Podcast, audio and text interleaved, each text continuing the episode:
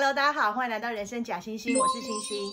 今天我们来聊聊另外一个末代皇族的故事——大韩帝国的末代公主德惠翁主。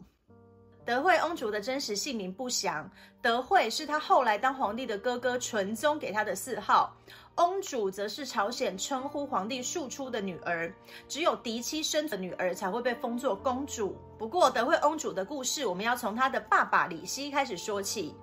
李熙一八六三年即位为朝鲜王朝的第二十六代国君义成君。一八九五年因中日甲午战争，中国战败，双方签订马关条约。日本想要借着控制朝鲜，扩大国家的领土，便逼迫清廷在马关条约中同意朝鲜脱离清朝的藩属。日本的势力开始深入朝鲜，邻国的俄罗斯因为怕日本太过于壮大，会影响俄罗斯的利益，也开始培植朝鲜的亲俄势力。李熙借着日俄两国的互相牵制，一八九七年的十月宣布大韩帝国成立，李熙称帝，改年号光武。不过呢，后世习惯以他的庙号高宗来称之，我们后面也用高宗称呼他。尽管大韩帝国已经建立，日本和俄罗斯的势力并没有就此退出，继续在朝鲜的朝廷中互相拉扯。一九零四年日俄战争爆发，俄罗斯战败。俄罗斯的战败不仅失去了在大韩帝国的话语权，更引起俄罗斯民众对沙皇不满的革命运动，开启了末代沙皇被灭门的导火线。日本少了主要的制衡对手，更肆无忌惮地控制朝鲜。一九零五年，日军直接开进了汉城，逼迫大韩帝国签订不平等的以次条约。就此，韩国实际上成为了日本的殖民地。一九零七年，万国和平会议在荷兰的海牙召开。高宗派遣密使前往控诉日本侵略韩国，以及逼迫签下不平等的条约。这个消息被当时日本派驻韩国的统监，类似殖民地的总督伊藤博文知道之后，便以高宗的名义去电海牙会议，表示并无派遣密使，信息也是假造的。随后，日本派兵包围了大韩帝国的皇宫，强迫高宗退位，禅让给皇太子李托。后面我们也用他的庙号纯宗来称呼他。他十岁的弟弟李寅被封为皇太子，然后被送到日本作为质子，政治人质。一九一零年，日本强行签订的日韩合并条约，宣布日韩合并，韩国正式成为了日本的殖民地。退位的高宗皇帝在日本高压统治，儿子又被送去当做人质之下，只好放弃抵抗，浑噩的过日子。一九一二年，高宗宠幸的上宫梁氏为他生下了他最小的女儿德惠翁主。这年高宗已经六十岁了，他无权无势，而且在德惠之前也没有任何存活的女儿，所以高宗将全部的心力都放在这个小女儿身上，封她的妈妈为贵人，去哪里都带着翁主。为了怕他受伤，还命人在宫殿的里外都加装了栏杆，甚至还为了德惠翁主在皇宫里面开办了幼稚园，可以说是呵护至极。看到日渐长大的德惠翁主，高宗却越来越担心，他害怕女儿会像他的小儿子李莹一样被强行送往日本，他便想尽早安排德惠翁主与韩国人成婚，以婚姻的理由将翁主留在韩国。但是宫殿里早就布满日本人的眼线，只有高宗身边的侍从金晃正还称得上是心腹。金晃正没有儿子，但是有五个侄子。高宗也顾不上门当户对的问题，便和金晃正偷偷的商量，要他挑选出一个合适的人选，与德惠翁主成婚。在同一时期，第一次世界大战结束，胜利的协约国将在一九一九年于巴黎召开和会，讨论战后国际秩序的问题。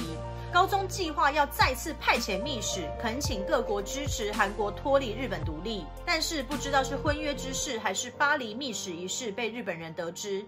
有天金晃正就人间消失。一九一九年一月二十二号的凌晨，高宗突然骤逝于德寿宫。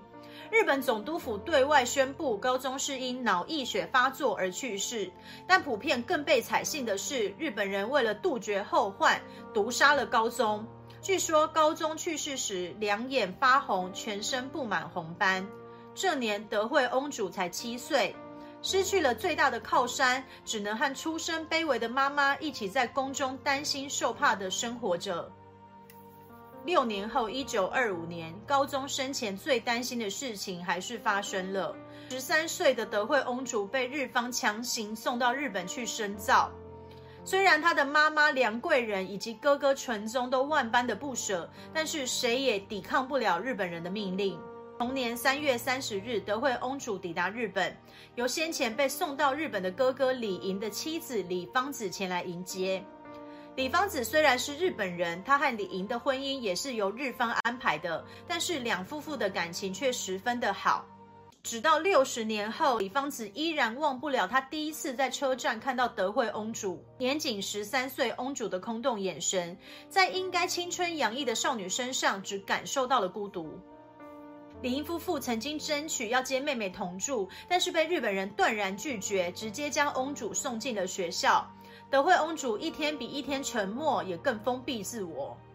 一九二九年，从韩国传来德惠翁主的母亲梁贵人逝世的消息。虽然日本人准许他回国奔丧，但是仅仅十五天，便匆匆将他送回日本。林夫妇再度见到他的时候，他已经面无表情，不说话，也不吃不喝。于是德惠翁主被送到了医院检查。年仅十七岁的他，竟然被检查出了早发性的痴呆症。此时的德惠翁主已经无法继续去学校上课，日本只好同意他搬去与哥哥嫂嫂同住。林夫妇细心的照顾，德惠翁主的病情渐渐好转。但是才一有起色，日本政府马上安排她嫁给一位有伯爵爵位的诗人以及英文教授宗武志。虽然李英夫妇强烈反对，宗武志的家人也非常不赞成，但是日本人下的是命令，不是询问。一九三一年五月八日，德惠翁主与伯爵宗武志结婚。婚后，她的丈夫以及夫家对她还不错，翁主的病情也渐渐稳定下来。结婚的隔年，德惠翁主就生下了她与宗武志的唯一的女儿宗正惠。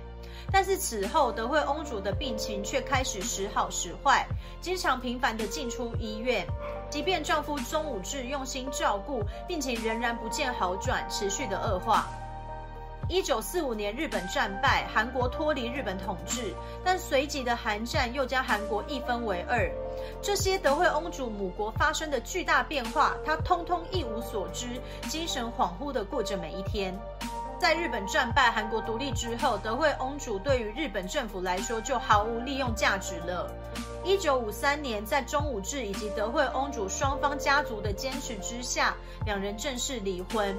德惠翁主住进了精神病的专科医院，院长很同情他的遭遇，提供了很好的医疗照顾。但是，一九五六年，年仅二十二岁，德惠翁主与宗武志的独生女宗正惠留下了一封遗书给她的丈夫，也是她早稻田大学的学长之后，便消失不见了。尽管日本政府进行了大规模的搜索，仍遍寻不着她的遗体，一直到二零零七年才被发现。这个压倒骆驼的最后一根稻草，彻底击溃了德惠翁主，他完全的失去了意识。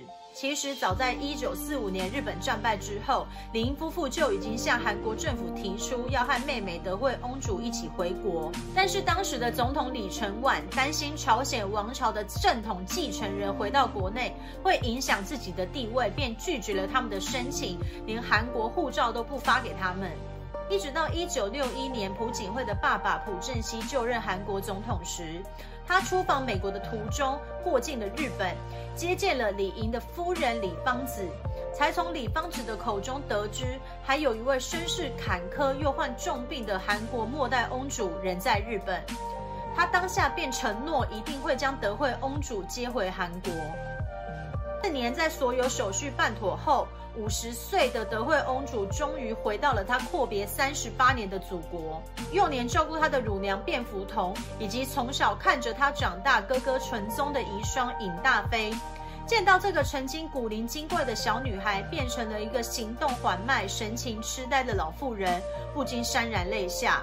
朴正熙政府相当善待德惠翁主，将她送到韩国最好的医院——汉城大学的附属医院治疗。